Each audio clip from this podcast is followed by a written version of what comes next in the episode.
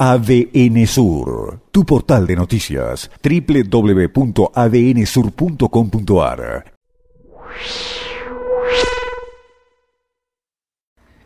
En la última semana hemos visto cómo quedó eh, relegado en la agenda el orden prioritario que había hasta aquí con los adultos mayores de 70 años. Yo agregaría con adultos mayores de 60 años, de los que en nuestra provincia hay más de 78 mil personas. Eh, y eh, esta semana, por ejemplo, van a llegar vacunas de Sinopharm para avanzar también con lo que tiene que ver con personas con factores de riesgo de 18 a 59 años. Se habla de eh, completar 7 millones de dosis esta semana en el orden nacional. Pero sigo insistiendo, me preocupa la ralentización en lo que tiene que ver con la vacuna Sputnik 5, que hasta aquí es la más indicada para los mayores eh, de 70 y la línea de trabajo que viene llevando adelante el gobierno nacional.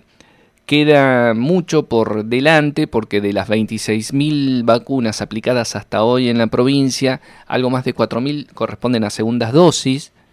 y además alrededor de 5.000 que habían llegado la semana pasada tenía que ver con la Sinopharm, es decir, para personas de 18 a 59 años, es decir, que estaríamos en el orden de las 16.000, 17.000 personas mayores de 70 solamente con su primera dosis y hoy el ministro eh, Puratich nos anunciaba la llegada de 5.400 dosis para toda la provincia. Sigue siendo un número todavía muy bajo,